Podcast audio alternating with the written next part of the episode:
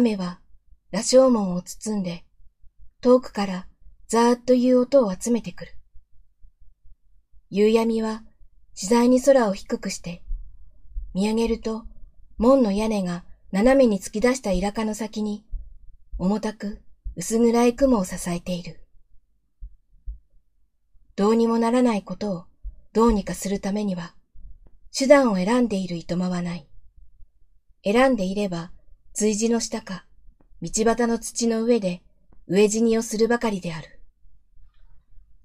そうして、この門の上へ持ってきて、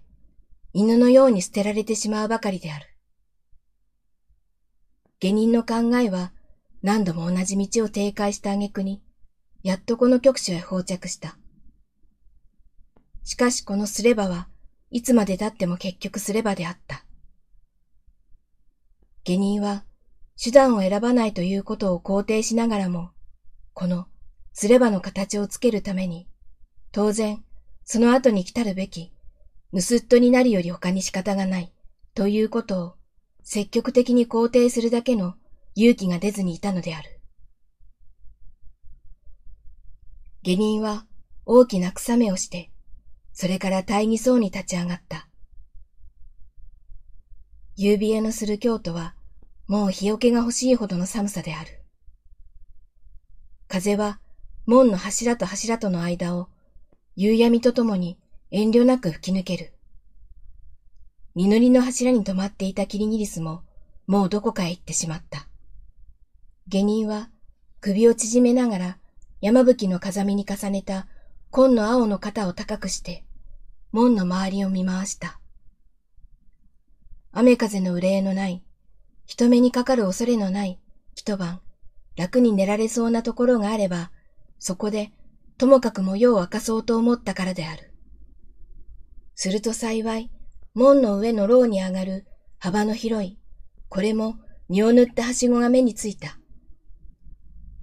上なら人がいたにしても、どうせ死人ばかりである。下人はそこで腰に下げた聖塚のたちがさや走らないように気をつけながら、わら草履を履いた足をそのはしごの一番下の段へ踏みかけた。それから何分かの後である。羅生門の牢の上に出る幅の広いはしごの中段に、